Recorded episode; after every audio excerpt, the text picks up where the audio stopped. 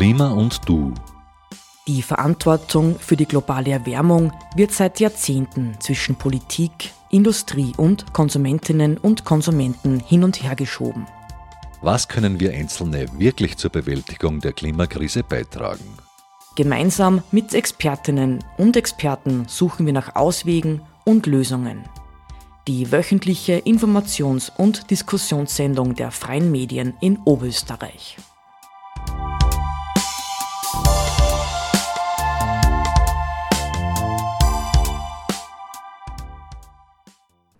Sehr geehrte HörerInnen und Zuschauerinnen aller freien Radios, willkommen zu dieser Ausgabe von Klima und Du, produziert von Radio B138 in Kirchdorf an der Krems. Ich, Magdalena Getz und mein Kollege Mike Schädelberger haben im Auftrag der freien Radios eine Sendung zum Thema klimafitter Boden gestaltet. Dazu habe ich den Landwirt Ingenieur Matthias Geisberger für ein Interview auf seinem Hof besucht. Ja, und im Anschluss an äh, Matthias Geisbergers äh, Bericht über den Boden werde ich euch noch entführen in die Steiermark, ins steirische Vulkanland, wo Michael Fendt uns die Bodenkarte vorstellen wird. Ein total innovatives, zukunftsweisendes Projekt rund um das Thema Boden und Bodenschutz. Viel Spaß mit unseren Beiträgen. Zum Einstieg der Sendung können Sie uns als geschulter Landwirt vielleicht die Aufgaben des Bodens genauer erklären. Ja, der Boden ist für mich sehr wichtig. Also ich habe da einen sehr, es gibt da sehr pragmatische Zugänge, dass einfach unser, unsere Lebensmittel und Nahrungsmittel produzieren. Man kann recht philosophisch sagen, was das sicher alles vereint ist, dass ich das recht mit viel Verantwortung sehe. Ähm, das, was einfach Generationen aufgebaut haben, dass ich das erhalte. Und dass einfach ein gesunder und fitter Boden bleibt, der was die Aufgaben erfüllen kann, die was mir an ihm stehen. Woraus definiert sich der Begriff biologischer Landwirtschaft? Ja, biologische Landwirtschaft ähm, ist grundsätzlich eine Bewirtschaftungsform. Wir sind konventionell oder nicht bio. Wir dürfen halt Mineraldünger und Pflanzenschutzmittel einsetzen. Ähm, da gibt es halt verschiedene Abstufungen, je nachdem auf welche Rechtsform, also auf der europäischen, österreichischen, einzelne Verbände. Das ist der Unterschied zwischen bio und nicht bio. Wie kann ich als Konsument feststellen, dass die gekauften äh, Produkte vom klimafitten Boden kommen? Grundsätzlich eine komplexe Frage. Ähm, ich mache mir sehr viel Gedanken äh, über, wie mein Fußabdruck als Landwirt und als Bauer ist. Was ich glaube, äh, ist, dass einfach kurze Transportwege ganz wichtig sind. Ich glaube, wir machen unglaublich viele Sachen unglaublich gut, weil wir sehr viel in Kreislaufwirtschaft machen, dass einfach wir produzieren die Futtermittel, wir verfüttern es am Hof. Äh, der Schlachthof ist bei uns 500 Meter weg. Äh, ich bringe es selber hin. Äh, wir haben eben dann den Dünger von den Tieren und es rennt sehr viel im Kreislauf. Ich kann die Reste von den von die Sachen, die ich verkaufe, wie Kürbiskerne oder Sojabohnen, also das wird nicht da gehabt, sondern das kann ich wieder in der Tierhaltung nutzen. Und wir haben eigentlich sehr, sehr viele Sachen, die was im Kreislauf rennen am Betrieb. Äh, ich glaube, wir, brauch, wir brauchen weniger also Zertifikate und weniger Labels und weniger Marketing, sondern mehr Transparenz für den Konsumenten, dass er sieht, okay, von wo ist das? Und deswegen bin ich auch relativ engagiert in der Umsetzung von einer Herkunftskennzeichnung. Das heißt nicht nur im Geschäft, sondern halt auch, wenn man essen geht, in einer Kantine oder im Wirtshaus. Es entwickeln sich ja aufgrund verschiedener Umstände in verschiedenen Regionen unterschiedliche Bodentypen. Welchen Boden haben wir jetzt zum Beispiel bei uns da? Ja, wir haben, wir Landwirte, wir bauen gerne dazu ein schwerer Boden. Es ist einfach der Ton- und äh, Lehm- und Sandanteil. Ähm, wir, ist, bei uns ist es der, der Tonanteil höher und der Schluffanteil es gibt viele Gebiete, wo der Sandanteil höher ist, dort ist ein wenig leichter. Die haben halt ein wenig das Problem, dass oft trocken ist. Bei uns gibt es auch Trockenphase, aber so wie heuer haben wir eher einen nassen Herbst. Da sind eher dann die erschwerten Bewirtschaftungsbedingungen, macht es dann ein wenig schwerer. Äh, genau. Kannst du uns noch mehr über die Bewirtschaftungsformen erklären? Ja, es ist vom Boden betrachtet, gibt es eigentlich, wie stark dass man eingreift im Boden. Es gibt Betriebe, die machen direkt Saat, die bewegen eigentlich gar keinen Boden, die legen nur Saatgut in die Erde. Und es gibt halt bis, geht hin bis zu sehr intensive Bewirtschaftung mit viel Bodenbearbeitung, braucht man viel Diesel. Ähm, ist, hat alles sehr für und wieder.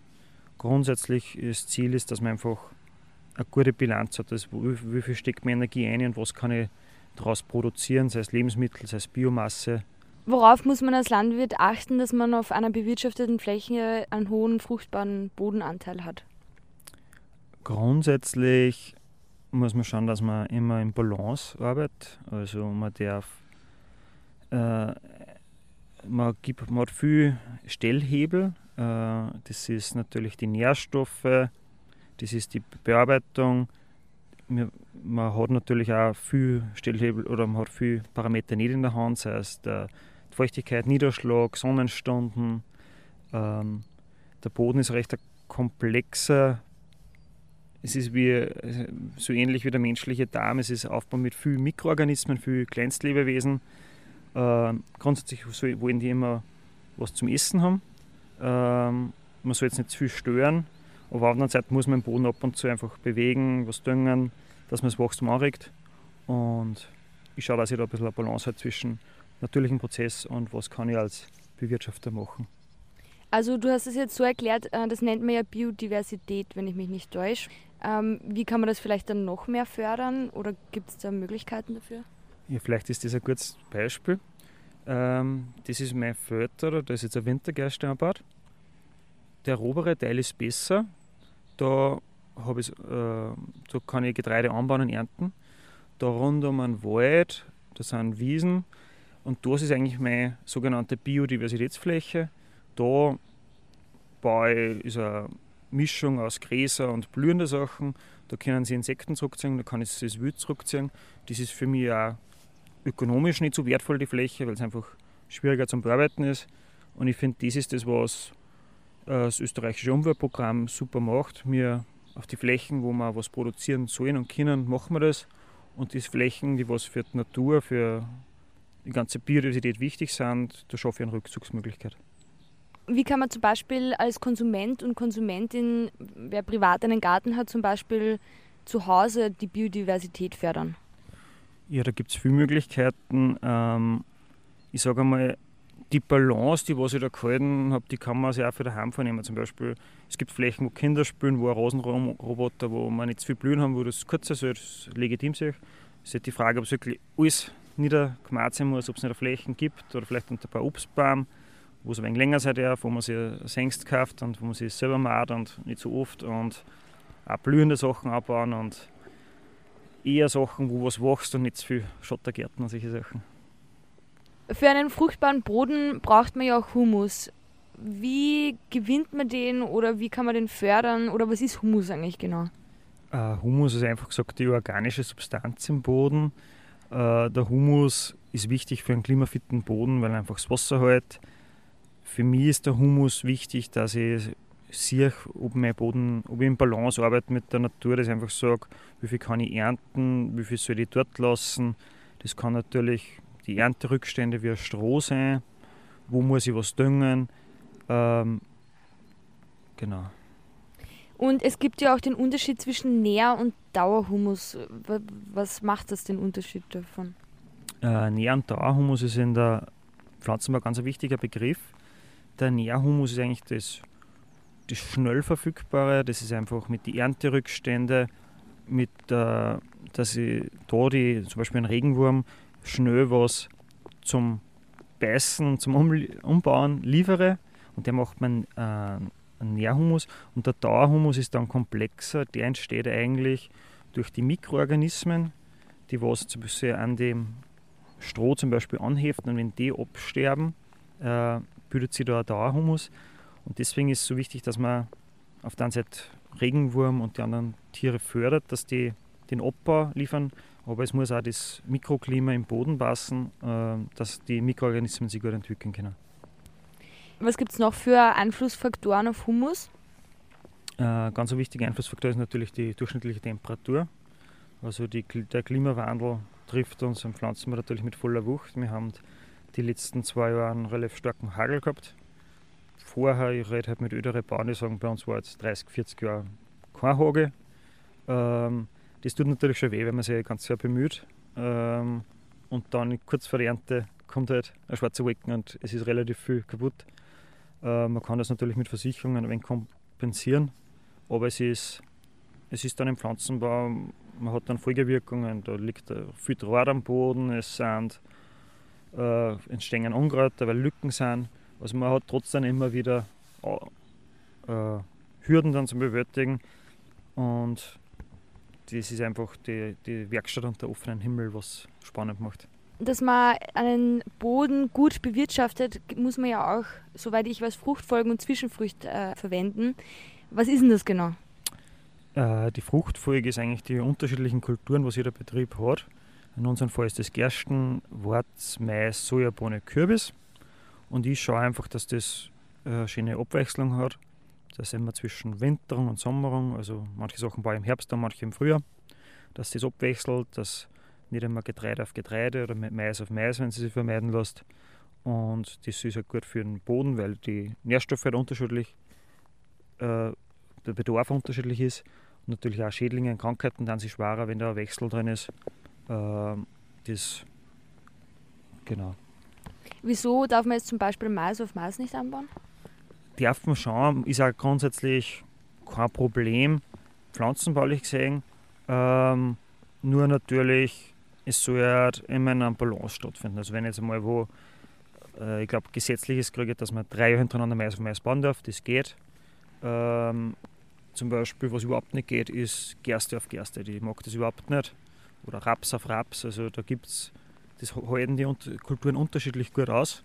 Ähm, natürlich ein Fruchtwechsel ist immer, hat immer Vorteil, weil, wie wir zum Beispiel zuerst gesagt haben, der Hagel wischt, der wischt gewisse Kulturen zu einer Phase stärker wie andere. Jetzt ist es ein bisschen ein Aufstellen auf mehrere Standbeine. Ähm, ja, der Betrieb muss immer überlegen, wie viele Standbeine brauche ich und wie viel das schaffe ich. Also wenn ich mehr Kulturen habe, habe ich mehr unterschiedliche Arbeitsspitzen, was gut ist. Auf der anderen Seite bringt halt jede Kultur so Rüstzeiten mit sich. Ich muss mich immer damit beschäftigen, muss immer dabei sein, was tut sich gerade auf die Felder. Und in der Balance arbeiten wir eigentlich immer als. Äh, ich baue unglaublich gerne neue Kulturen Also ein neues Sackgut anbauen und dann schauen, wie sich die Pflanzen entwickeln. Das sind meine größten Leidenschaften. Ähm, also wir haben schon Tee am Betrieb gehabt, wir haben schon Ockerbohnen, Mohn, äh, alles, was man halt ein bisschen so als Ergänzung zum Getreide, Mais für, und Sojabohnen für Tierhaltung, wo wir noch Platz haben, wird was Neues probiert. Ähm, das ist für mich so sicher meine Fruchtfolge. Kann man jetzt zum Beispiel oder sollte man, wenn man jetzt zu Hause einen Garten hat, ähm, auch auf Zwischenfrüchte oder so achten oder ist das in einem Garten nicht essentiell? Doch, finde ich eine gute Idee. Also, was man halt für den Garten mit händisch und Spatten und so macht, kann man, können auch Wurzeln sehr gut machen. Also wenn die, wenn die Flächen abgeerntet sind im Herbst und man sticht es um, kann man sich ruhig ein bisschen eine Handvoll Klee oder äh, so irgendwas, was im Boden lockert, drüber strahlen. Es ist natürlich, es geht uns im Ackerbau auf die Felder auch nicht anders. Wenn man nichts tut und schwarz lässt, ist im Frühjahr natürlich der Boden ausgefriert, sagen wir, und weit leichter zum Bearbeiten. Ähm, aber auf der anderen Seite, wenn man das sieht, was da für super Erden produziert wird, weil die rund um die Wurzeln von den Zwischenfrüchten, also kann ich jedem empfehlen, einmal probieren, dass man Zwischenfrüchte hat, auch im Garten. Also die Zwischenfrucht ist im Sommer angelegt worden. Das machen wir tendenziell noch Getreide, wo man einfach äh, die, man sieht, es hat so einen schönen Wurzelballen entwickelt, das speichert die Nährstoffe in Wasser, bedeckt den Boden, äh, nutzt eigentlich die ganze Sonnenenergie, ist wie eine Photovoltaik, halt, bildet halt mit Hilfe von der Energie Zucker, bindet CO2 und im Winter dann frieren die meisten Zwischenfrüchte an.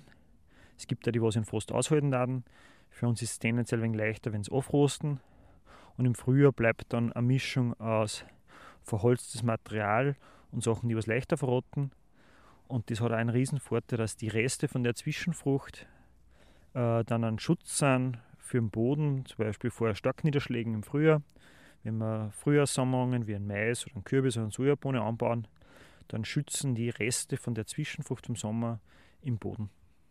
Mir ist auch der Begriff Bodenerosion unterkommen. Was ist denn das genau? Äh, die Erosion ist eigentlich der Verlust vom Boden. Das ist eigentlich das Schlimmste, was an Pflanzenbau passieren kann, weil einfach die, der fruchtbarste Boden ist oben und das ist einfach, der, wenn man den verliert, zum Beispiel durch Wasser, Wind, dann verliert man eigentlich den wertvollsten Teil vom Boden. Und unsere Aufgabe ist, dass man möglichst stabil macht. Das ist durch lebende Verbauung, durch eben die Mikroorganismen, durch Wurzeln, dass er einfach fit ist für Starkniederschläge, für Stürme, dass einfach der Boden am Feld bleibt und auf keinen Fall in einen Bach, an der Straßen oder noch schlimmer in einen Keller äh, eingeschwappt wird, zum Beispiel. Wie kann man dem äh, genau entgegenwirken? Also was gibt es da für Techniken und kann man da was im, in einem Garten privat auch machen? Ähm, ich sage mal, der Hausgarten hat von normaler gute Struktur, weil auch viel bewachsen ist. Und der Vorteil ist einfach, weil die Fläche meistens nicht so groß ist. Das Problem ist bei, gerade bei größeren Flächen einfach, dass die Wassermenge mit einem starken Niederschlag dann einfach so irgendwann so eine Macht entwickeln kann. Das sind wir wieder beim Klimawandel. Wenn es wirklich in Richtung Naturkatastrophen geht, dann irgendwann hat jeder Boden seine Möglichkeit überschritten. Aber wichtig ist einfach Nummer eins, dass möglichst viel Wasser in kurzer Zeit versickern kann. Das haben wir Einfach, dass er locker ist, dass er gut durchwurzelt ist, viel Regenwurmröhren drin sind und dass die Krümel auch stabil sind. Umso besser die verbaut sind, umso mehr hält eigentlich das aus. Ähm, das ist eigentlich durch eine gute Fruchtfolge, Zwischenfrüchte, ein gutes Nährstoffverhältnis, kann ich da was machen. Wie kann man auch CO2 im Boden binden, weil das ist ja auch ein Riesenteil vom Klimawandel und wie wir auch wissen, kann man das im Boden binden und wie geht das? Äh, grundsätzlich funktioniert das über den Humus, ist ganz stark verbunden mit der Thematik Aufbau von Dauerhumus.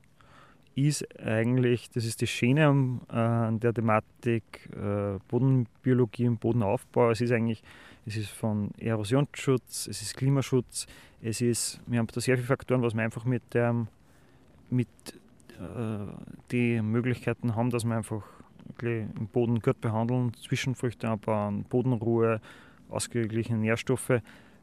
Die Humusspeicher, also die CO2-Speicherung im Humus, geht grundsätzlich.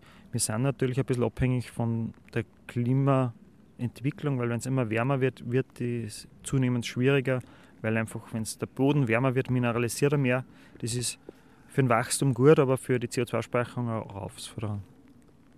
Jetzt nochmal in direkter Bezugnahme auf unsere Konsumentinnen und Konsumenten, äh, von denen einige sicher einen Kompost äh, im Garten haben. Was ist eigentlich der Unterschied von Kompost zu Humus?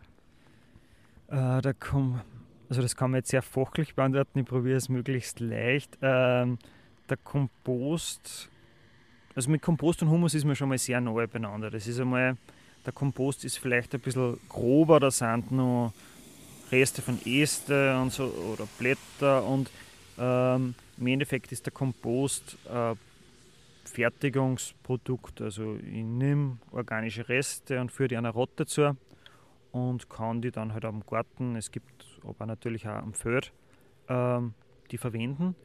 Was ganz wichtig ist, ist eben die Kreislaufwirtschaft, dass wir Flächen, dass die Nährstoffe, die was wir wo ernten, wieder in einen Kreislauf bringen und wieder in die Flächen zurück. Ähm, das ist zum Beispiel beim Klärschlamm, ist, in der Kläranlage, das ist ein ganz wichtiger Inhaltsstoff in der Landwirtschaft oder für, ist der Phosphor. Und wir müssen einfach schauen, dass wir die, die Nährstoffe, die im Kreislauf sind, auch wieder im Kreislauf halten. Und gerade mit so Sachen wie Verbrennen ist das natürlich oft vom Hygieneaspekt sauberer, aber wir haben halt eher, wir wollen eigentlich, wenn es irgendwie geht, Nährstoffe im Kreislauf halten, weil sonst müssen wir es irgendwo in einen Bergbau in Russland oder Afrika abbauen und das ist, glaube ich, keiner, was keiner so vorrangig will, sondern wir wollen es. Äh, ich glaube, das macht schon richtig Sinn, wie wir machen mit der Kreislaufwirtschaft, aber da darf man sich ja nicht einzelne Sachen außerpicken und das schlecht drin wie Tierhaltung, sondern man muss das wirklich immer im Ganzen sehen und wie können wir das verbessern, nicht einfach odrandig. Wir haben ja schon einmal über den Bodenkoffer geredet und Sie haben gesagt, das wird erst in Zukunft ein, eine Fortbildung sein sozusagen. Was ist ein Bodenkoffer? Der Bodenkoffer beinhaltet mehrere Werkzeuge, dass ich äh, als Bauer am Feld einfach beurteilen kann, wie fit ist mein Boden, wie stabil sind die Krümel, wie gut war mein, mein Anbau von der Kultur, habe ich da habe ich das gut gemacht oder habe ich da vielleicht dort und dann Verbesserungsbedarf? Sie haben gesagt, Sie machen jetzt noch eine, eine Spatenprobe mit uns. Was ist eine Spatenprobe? Die Spatenprobe ist für mich als äh, Pflanzenbauer einfach eine super Möglichkeit, dass ich im Boden beurteile. Äh, da kann ich schon mal schauen, wie, wie leicht geht er in die Erde ein. Dann kann ich schauen, wie gut haben die Pflanzen durchwurzelt, wie sind die, was für ein Zustand sind die Krümel, wie viele Regenwürmer sehe ich, wie aktiv sind die. Äh, ist wirklich eine ganz gute Möglichkeit, den Boden zu beurteilen.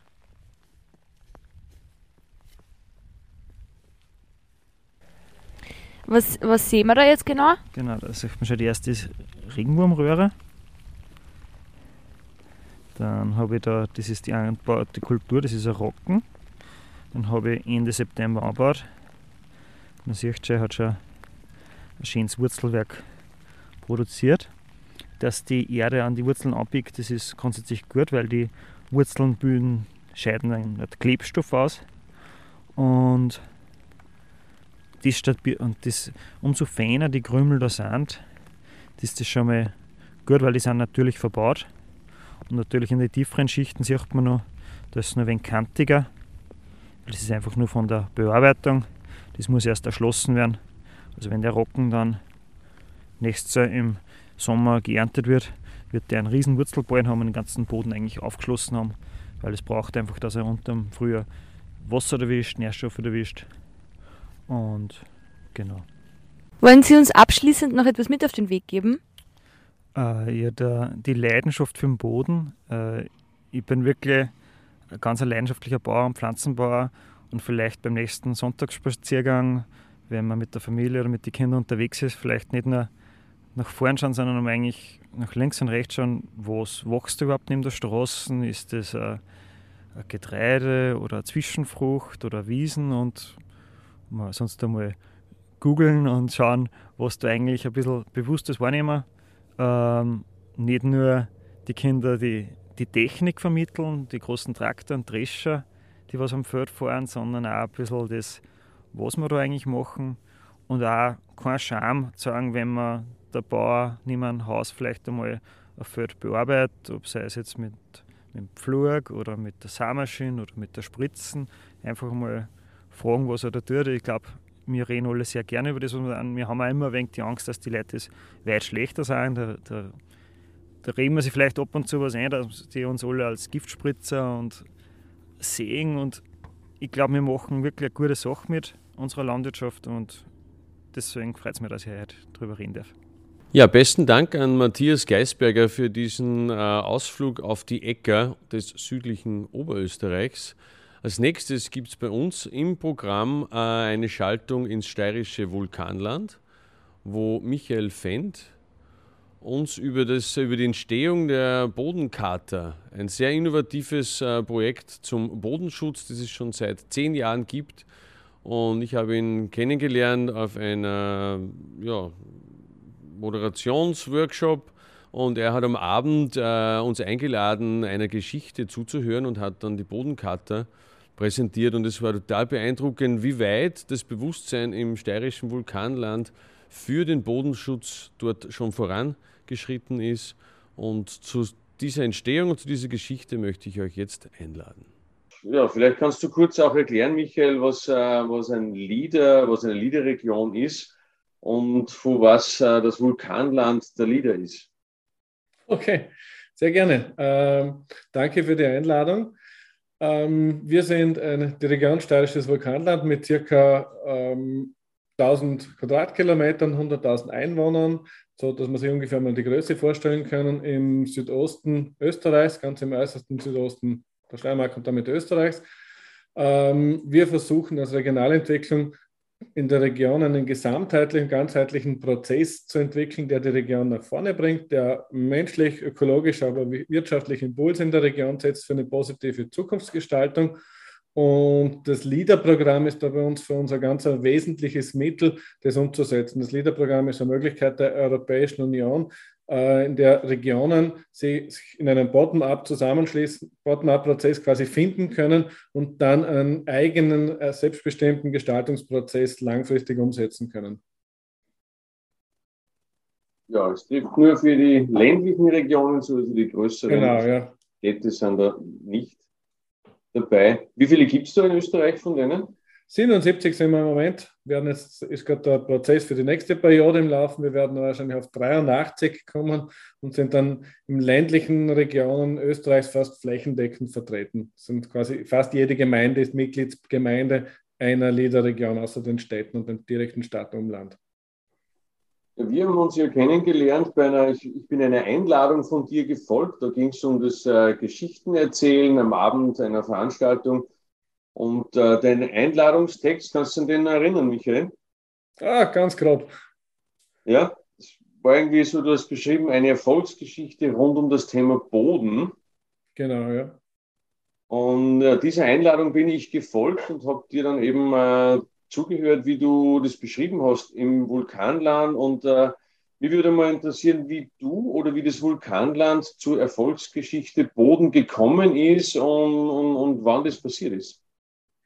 Ja, diese Geschichte mit dem Boden im steirischen Vulkanland hat 2009 eigentlich angefangen.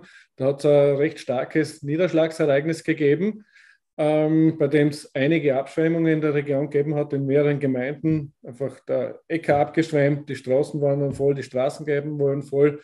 Man muss dazu auch wissen, dass wir in der Region sehr viele Steilflächen haben. Es gibt keine Region in Österreich, die so viele Ackerflächen in Steillagen hat was man vielleicht nicht vermuten würde, in, wenn wir nicht mehr in den Alpen sind, aber weil in den Alpen eben die Steilflächen meistens als Wiesen genutzt werden, haben wir sehr viele steile Ackerflächen. Die Höhenunterschiede bei uns sind nicht gewaltig, aber dafür sind dann die kurzen Hänge umso steiler.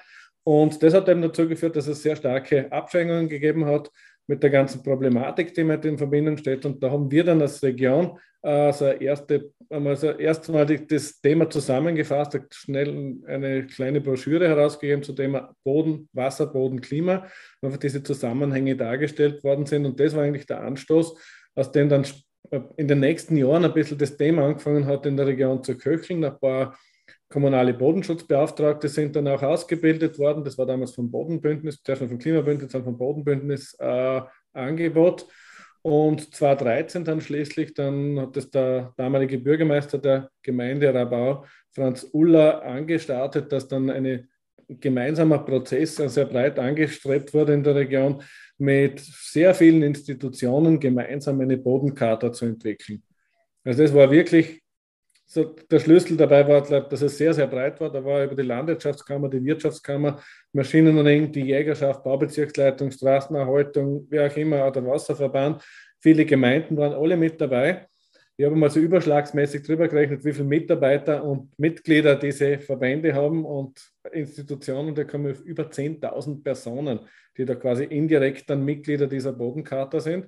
Und die haben sich gemeinsam mal geeignet auf ein paar, äh, geeinigt auf ein paar Ziele, was braucht der Boden und ein paar Maßnahmen, äh, wie man das Ganze umsetzen kann.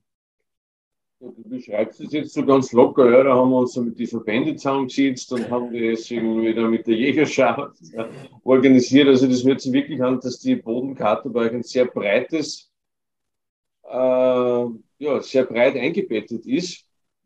Kannst du vielleicht aus diesem Prozess äh, äh, nochmal beschreiben, was so Widerstände waren und dann auch so Gelingensfaktoren, warum das bei euch gerade funktioniert hat, das Bodenthema so, so groß in die Region und stark einzubinden?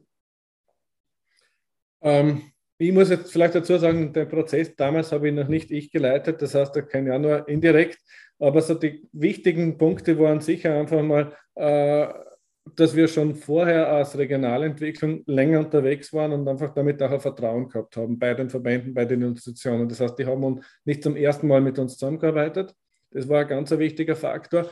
Und die haben auch gewusst, und das ist schon in dem Prozess zur Geltung gekommen, dass wir jeden wirklich mit seinen Sorgen ernst nehmen und zuerst mal respektieren. Das heißt, da ist niemand hinknallt worden, ihr seid schuld, sondern einfach jeder hat, jeder hat seine, äh, jeder hat auch seine Pflichten und sei, äh, aus seinen persönlichen Beziehungen zum Thema Boden und eine ganz andere Sichtweise und die muss man zuerst einmal wahrnehmen, die muss man anerkennen. Das hat da jeder seine Kompetenzen und die schlagen sich natürlich dann teilweise auch, äh, wenn man darüber redet. Aber ich glaube, wenn man mal jeden ernst nimmt in seiner Sache und den anderen zuhört, dann kommt man da schon ein Stück weiter. Und da hat es dann natürlich auch einige Einzelgespräche danach braucht. Man kann nicht immer in der ganzen Disku Runde alles ausdiskutieren, wo dann die Problembereiche ausdiskutiert worden sind. Und ja, so hat es dann schlussendlich ist es dann doch gelungen, da ein Papier zusammenzubekommen. Das war eigentlich äh, dieses die Sorgen und die Meinungen ernst nehmen, zuhören einmal und schauen, was aus dem, aus dem passiert. Würdest du sagen, dass das einer von den Faktoren ist? Das war ganz sicher einer, ja. Und der andere, glaube ich, war schon, dass einfach von vornherein schon was da war. Also Bezie es, es geht ja ganz viel um Beziehungen in die Geschichten. Und wenn vorher schon eine Beziehung da ist, wir sind ja, das war in 2013 dieser Prozess, wir sind gestartet mit der Regionalentwicklung 1995. Das heißt, die haben uns die meisten schon sehr lange gekannt und haben gewusst, wenn das so, ja, ich glaube, ein bisschen Vertrauen auch gehabt, wenn das Vulkanamt das angreift, die da, da will keiner uns aufplatteln oder uns den schwarzen Peter zuschieben, sondern die wollen lösungsorientiert arbeiten. Also das ist quasi schon eine Haltung, die euch innen liegt in, dem, in genau. eurer Arbeit, in der Vergangenheit und es war dann schon leichter. Und wie stark denkst du, war dieser Einfluss von, von diesem Starkregen, dass es dann wirklich so ein Call to Action gegeben hat zu dem Thema? Ja, war sicher so, so ein einschneidendes Erlebnis, vor allem weil auch breiter war. Aber es war ja auch keine Einzelgeschichte. Das heißt, das, mittlerweile haben wir das eigentlich jedes Frühjahr. Also so Mai, Juni oder ab Mitte April warten wir eigentlich nur drauf, wann kommt jetzt einmal das Ereignis, wann wieder irgendwo was oberwascht. Nicht einmal die Gemeinde, einmal die Gemeinde, das sind sehr kleinräumige Ereignisse bei uns. Aber das war auch nicht, das, das war nicht, vielleicht das eine war ein bisschen größer und flächendeckender, so dass es schon was ausgelöst hat, aber diese Erfahrung, die kommt immer wieder. Das heißt, das haben die Leute schon mitgekriegt, dass das, ein, dass das ein Thema ist. Und die Bodenkarte, wie schaut die bei euch in der Region jetzt aus? Kannst du uns da ein Abbild geben, was es heißt, ob er, was ist der Unterschied, wenn jetzt eine Region einfach redet über die Bodenkarte, die haben wir, die liegt mhm. irgendwo beim Leader-Manager, das ist großartig. Und wie schaut es aus, wenn die Bodenkarte in einer Region angekommen ist? Wie, ja. wie, stelle ich mir das vor, bitte? Kannst du uns da was erzählen dazu? Ja, ähm, das ist natürlich die große Gefahr bei so einem Papier immer, dass es in der Schublade liegt und dann ganz geduldig wartet. Und da haben wir uns schon der Pflicht gesehen, als Regionalentwicklung äh, das Thema am Köcheln zu halten. Äh, das heißt, in irgendeiner einfach Wege zu finden, wie das Thema einfach immer wieder aus der Tapet kommt, dass es nicht vergessen wird, dass er nicht vergessen werden kann. Wir haben dann eine Plakatreihe entwickelt, äh, mit einfach plakatiert, schöne, schöne Bilder, Boden. Wir haben dann ein Sujet entwickelt, da, das kann ich vielleicht auch kurz herzeigen. Das schaut so. So. Moment. Das wäre jetzt dieses Sujet. Boden, von dem wir leben. Das, mit dem sind dann Plakate gekommen, da haben wir auch Transparente gemacht, die dann breit, weit verbreitet haben, an Bauern verteilt, die das aufgestellt haben. Viele Gemeinden haben das aufgestellt. Ich habe dann ein Bild, dann, wie das auch draußen ausschaut, auf den Feldern. So zum Beispiel, das war jetzt in der Stadt Feldbach, die haben dann die Stadt einfach mit aufgenommen auf das Ganze. Und so stehen die sehr weit verbreitet draußen und eben aus der Plakatserien. Und ich glaube, vor allem mit diesem Sujet, mit der Hand, mit dem Boden, von dem wir leben, haben wir da, ist es da gelungen, auch sehr emotional zu ankern, dass das nicht äh, abstrakt ist, was, was nur die Bauern angeht oder nur die Straßenerhaltung, sondern dass viele verstanden haben, das ist ein Thema, das für uns alle ganz, ganz, ganz wichtig ist. Wir haben dann auch eine Veranstaltungsreihe gemacht mit der, der Vortragsreihe. Jetzt kann ich vielleicht das wieder weg tun. Zum Thema Boden, von dem wir leben. Die gibt es seit vielen Jahren. Ich habe da so einen Folder, das schaut uns so aus zum Beispiel. Das sind einfach gemeinsam mit den Klarregionen, mit, äh, mit Gemeinden, mit der Landwirtschaftskammer, bringen wir jedes Jahr diese Veranstaltungsreihe zusammen, dass über den Winter so einige Monate Experten zu dem Thema kommen und darüber erzählen, was kann man tun, was braucht es dafür, da sind auch Maschinenvorführungen dabei, aber wissenschaftlichere Beiträge, was macht das aus und was geht es da überhaupt. Dann haben wir zum Beispiel immer wieder versucht, Pressetermine zu machen, wo wir Sachen auch hergezeigt haben. Wir haben zum Beispiel dann einen Pressetermin gemacht einmal, das war einer, der viel Echo gehabt hat, dass wir 100% Winterbegrünung uns wünschen. Das war vor drei, vier Jahren, glaube ich. Der Abgeordnete Franz Vater, der damals dabei war, hat gesagt, er ist selten so viel angerufen worden nach einem Pressetermin, weil da haben sich schon einige sehr gefordert gefühlt, aber man muss da mal ein bisschen mehr fordern, auch wenn man weiß, das geht nicht gleich, damit man mal die Zielrichtung hat. Wir haben dann auch eine Bodenkonferenz initiiert, wo wir uns dann so alle ein, zwei Jahre mit den Gemeinden, mit den Unterzeichnerinnen allen treffen und auch gemeinsam dann diskutieren, was ist da geschehen, was fehlt noch. Das ist dann auch ein bisschen ein Ansporn, was weiter zu tun. Ja, das, das, äh, diesen Ansporn, das nehme ich jetzt auf. Äh, Michael, wie würdest du äh, jetzt die Wirksamkeit auch äh, von den Konsumentinnen und Konsumenten sehen, zum Thema Bodenschutz beizutragen? Ist es nur der Landwirt oder, oder wer ist verantwortlich oder, oder wer, was kann man als Einzelner auch dazu tun?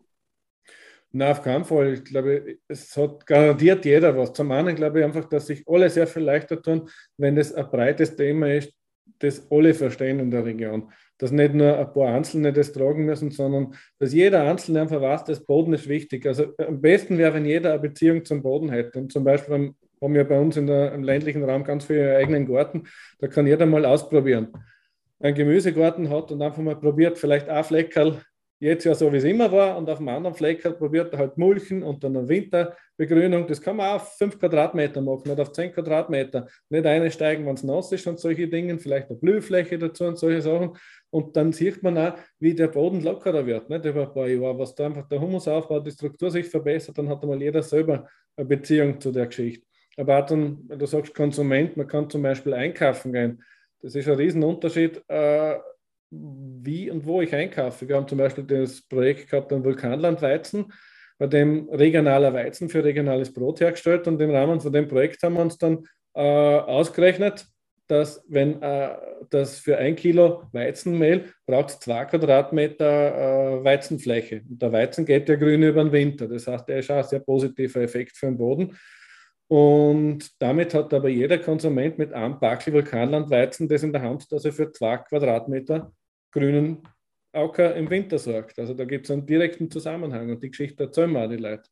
Mhm. Und das kann auch jeder daheim seinen Garten, seine Einfahrt versicherungsoffen gestalten. Nicht? Also man tut immer so gerne als zu, zu asphaltieren, damit es sauber ist, aber da gibt es echt gute Lösungen mit Rasenziegeln und so und das kann man auch herzeigen.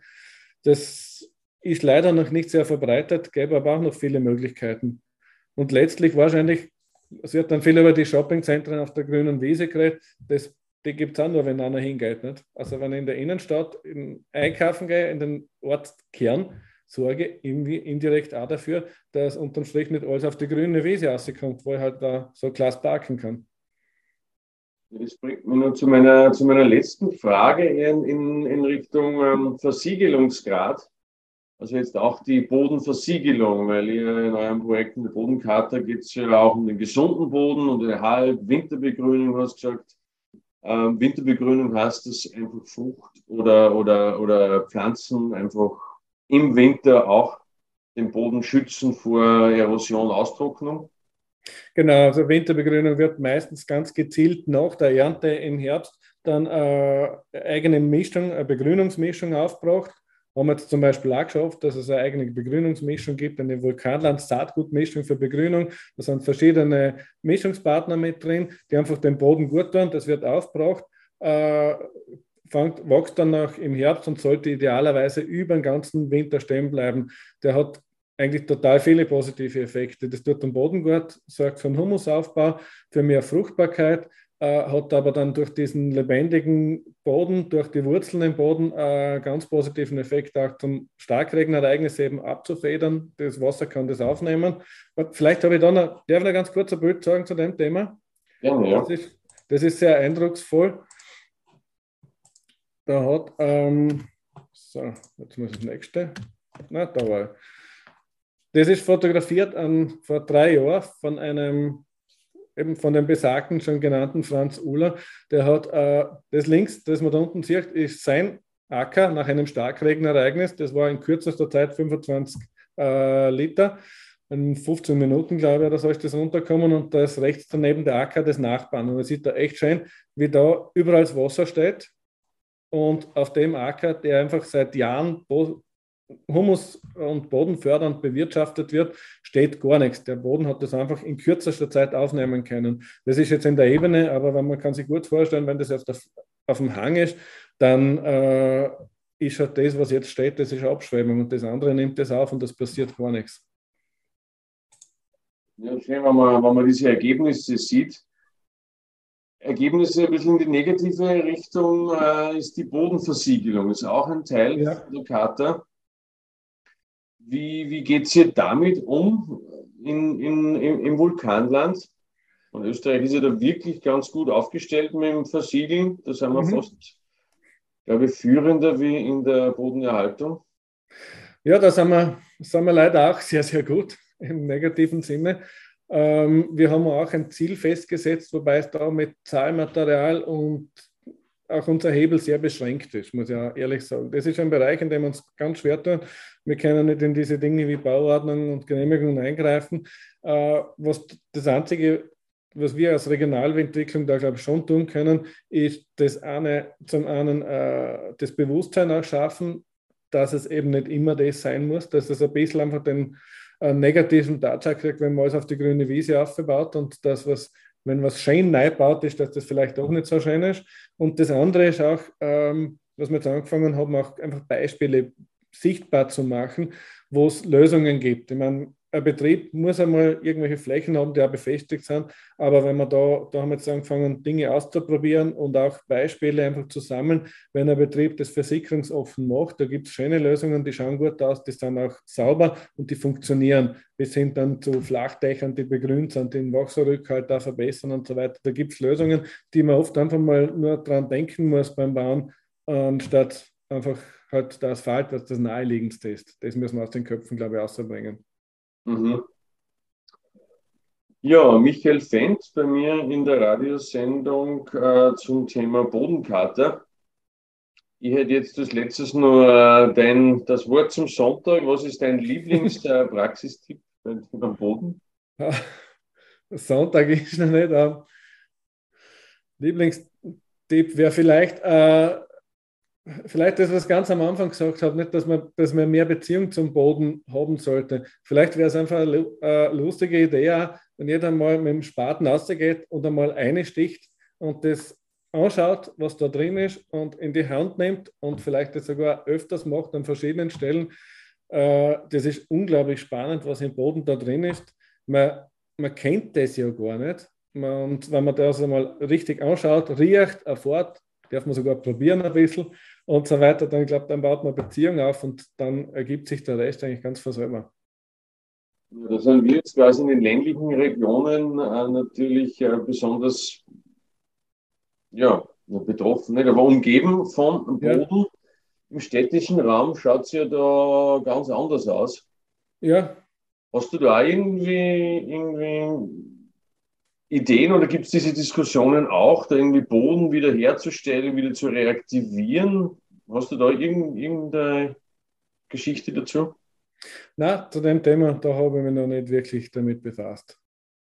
Naja, es gibt immer was zu tun, Michael. Vielleicht äh, wirst du immer eingeladen, die Stadt Wien zu begrünen. Ich kenne nur Bilder, die man immer wieder sieht von diesen, von diesen Straßenzügen, wo dann Bäume wachsen und ganz viele Verkehrsflächen einfach verschwunden sind oder ausgetauscht sind. Ich habe diese Bilder sehr inspirierend äh, in Erinnerung, weil, weil es halt zeigt, was möglich ist und was auch notwendig sein wird. Also einfach mhm. Boden wird einen ganz anderen Stellenwert noch bekommen, denke ich mal. Und das war auch das Schöne, deine Geschichte, die war so authentisch und so, da war so viel Herz dabei, dass es wirklich, weil es ist oft so das Thema, wie kann man am Boden eine Stimme geben? Da mhm. gibt es den Straßenbau und da gibt es die Shopping Mall und die Landwirtschaftskammer und jeder hat ein Interesse dran, aber der Boden an sich kommt da nie wirklich vor. Und für mich war das so die Bodenkarte, das ist auch irgendwie gelungen, den Boden da irgendwie zu repräsentieren und sehr breit in einer Region aufzustellen. Und das äh, ja, hat mich sehr beeindruckt. Danke auf jeden Fall auch für dein Engagement. Ja, danke. Und hättest, hast du auch das Gefühl, das ganz letzte Frage, hast du das Gefühl, dass diese Bodenkarte oder das Thema Boden auch österreichweit jetzt äh, mehr Anklang findet? Wirst du viel angefragt zu dem Thema? Ja, das kommt schon immer wieder.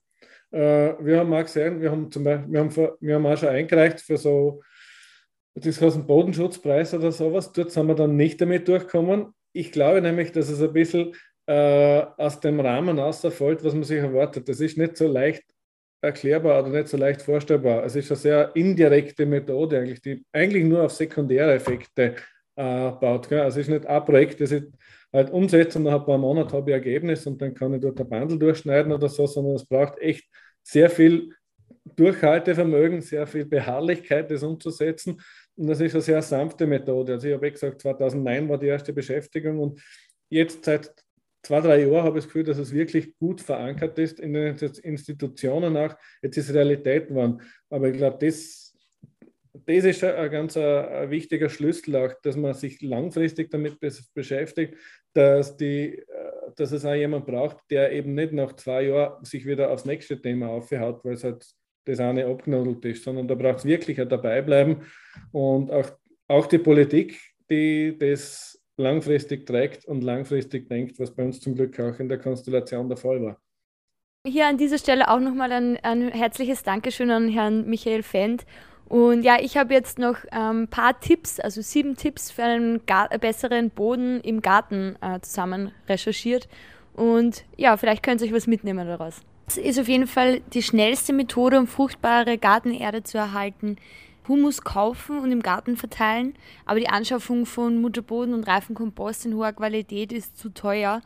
Ähm, und deswegen ist auf jeden Fall Tipp 2 wichtig. Humus nämlich selber aufbauen und erhalten, weil mit der richtigen Humuswirtschaft kann man Humus im Boden anreichern und man muss halt bei der Humuswirtschaft beachten, äh, den pH-Wert des Bodens, die Bodentemperatur, die Bodenbearbeitung und die Nährstoffzufuhr des Bodens, um eben Humusabbau und Humusaufbau in den gewünschten Gleichgewicht zu bringen.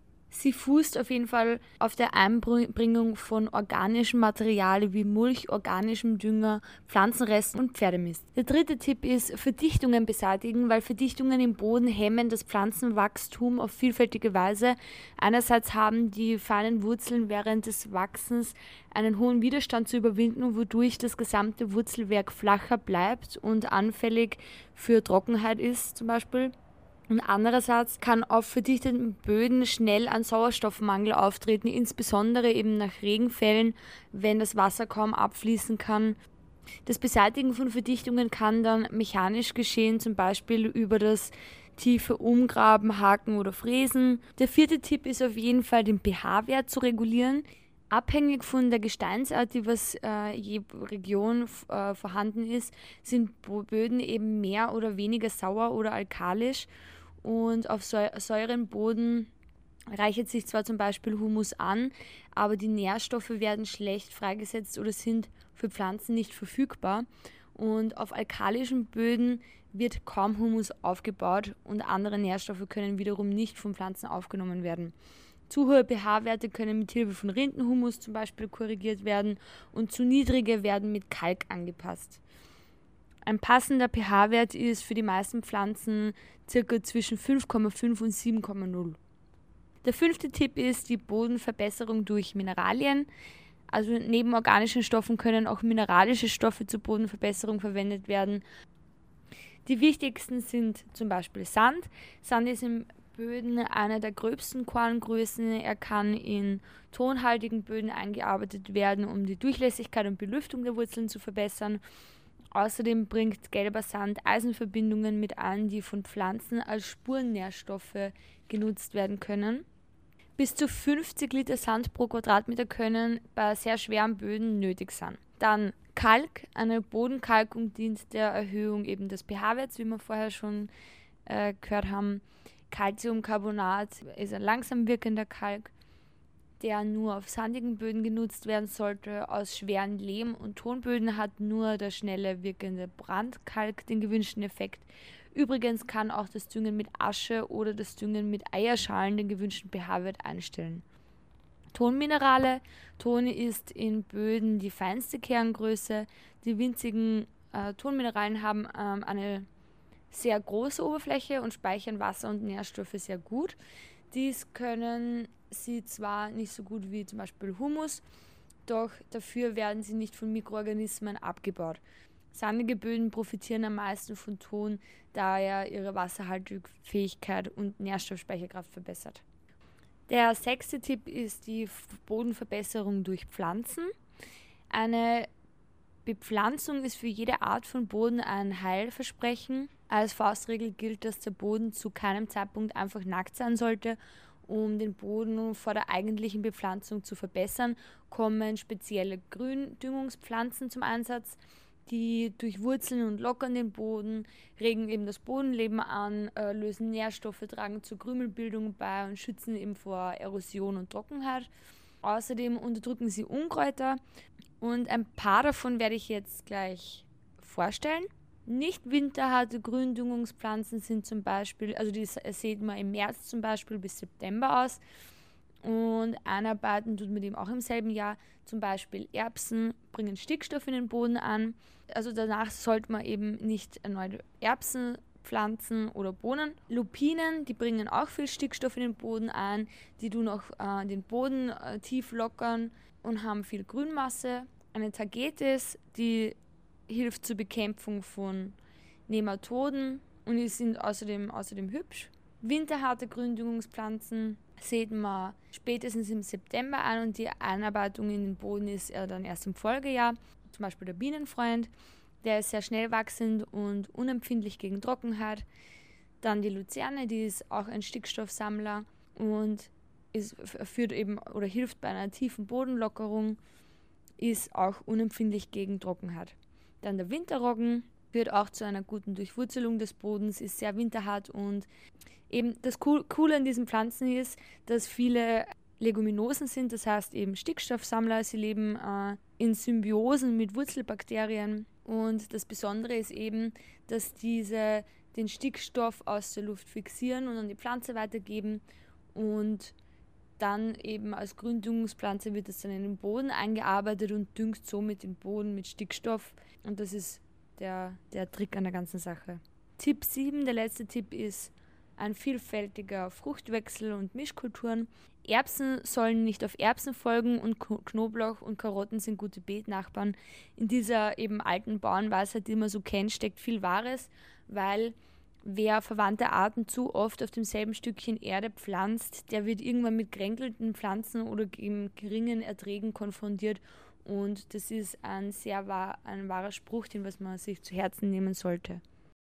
So, das war's jetzt mit den Tipps für einen klimafitten Boden im Garten. Und ich habe jetzt noch ein ganz besonderes Schmankerl für euch sozusagen. Und zwar durfte ich die Klimaaktivistin Helga Gromkolb äh, befragen und habe einen kleinen Input von der Legende im Klimaaktivismus für euch zu hören. Was müssen wir denn zusammengefasst tun? Wir müssen eigentlich alles tun, was notwendig ist, um den Klimawandel irgendwie äh, zu stoppen.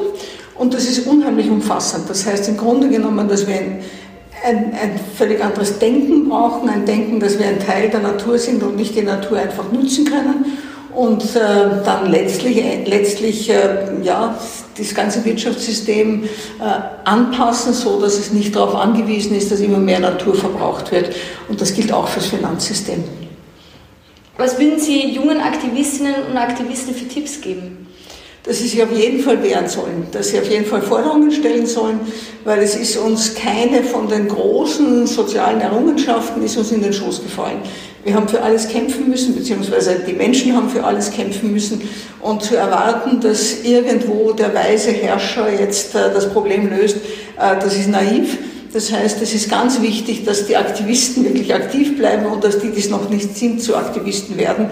Natürlich alles gewaltfrei. Welche positiven Errungenschaften haben sich im letzten Jahrzehnt getan? Ich glaube, wir haben technologisch sehr große Fortschritte gemacht. Wir können mit erneuerbaren Energien, könnten wir uns durchaus selbst versorgen. Wir sind nicht so weit, dass wir es umgesetzt haben, aber wir können das. Wir haben im Gebäudebereich, haben wir positive Energiehäuser entwickelt.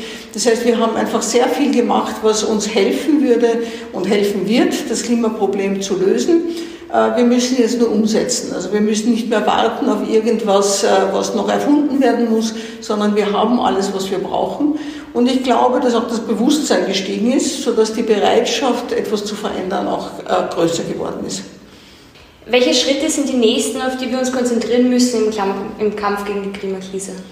Ich glaube, das Allerwichtigste derzeit ist, dass wir bei all den Entscheidungen, die jetzt in den diversen Krisen getroffen werden, ob das jetzt die Corona-Krise oder die Wirtschaftskrise oder die, die Energiekrise oder der Krieg in der Ukraine ist, bei all diesen Entscheidungen muss man mitdenken, was bedeutet das für den Klimawandel. Ist das eine Entscheidung für oder gegen das Klima? Und wenn es eine Entscheidung gegen das Klima ist, dann muss man sich sehr genau überlegen, ob es nicht eine bessere Lösung gibt. Wir sehen das, nur um es als Beispiel zu sagen, wenn wir jetzt äh, darüber reden, äh, wir haben zu wenig Gas, dann ist nicht die Frage, wie können wir weniger verbrauchen, die im Vordergrund steht, sondern woher kriegen wir Gas oder, oder Kohle oder, oder äh, Nuklearenergie. Und das ist eigentlich die falsche Fragestellung. Frau Kromkolb, Sie haben jahrelange Erfahrung im, in Sachen Klimaschutz. Können Sie uns eine ermutigende Geschichte mit auf den Weg geben, die es wert ist zu erzählen? Also ich glaube, es gibt viele ermutigende Geschichten, aber ich finde, das ermutigsten von allem ist, dass es tatsächlich diese Bewegung Fridays for Future gibt, dass die junge Generation es viel besser verstanden hat als äh, meine Generation oder die dazwischenliegende, was auf dem Spiel steht und dass sie sich dafür einsetzt und sich auch informiert und äh, sie haben damit durchaus auch im gesamten Schulsystem eine Veränderung herbeigeführt. Also ich finde das unheimlich ermutigend. Dann, Frau Komkolb, ich wünsche Ihnen ganz viel Spaß bei Ihrem Vortrag und da, vielen Dank für das Interview. Bitte gerne. Dankeschön.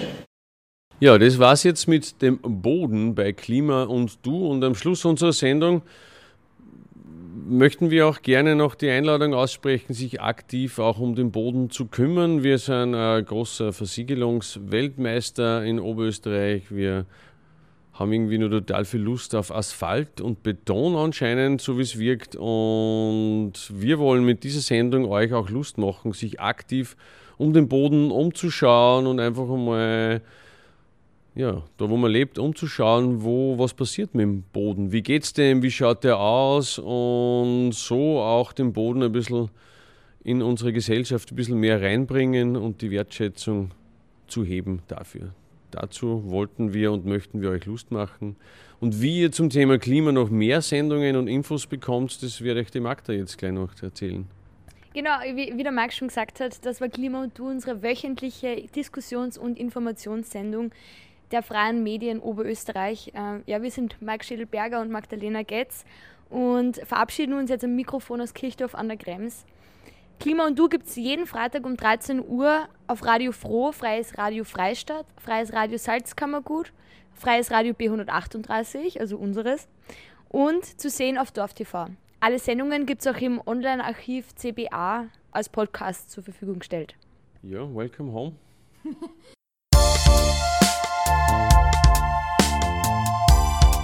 Klima und Du die Verantwortung für die globale Erwärmung wird seit Jahrzehnten zwischen Politik, Industrie und Konsumentinnen und Konsumenten hin und her geschoben. Was können wir Einzelne wirklich zur Bewältigung der Klimakrise beitragen? Gemeinsam mit Expertinnen und Experten suchen wir nach Auswegen und Lösungen. Die wöchentliche Informations- und Diskussionssendung der freien Medien in Oberösterreich jeden Freitag um 13 Uhr auf Radio Froh, Freies Radio Freistadt, Freies Radio Salzkammergut, Freies Radio B138 und zu sehen auf Dorf TV. Alle Sendungen stehen auch im Online-Archiv als Podcast zur Verfügung.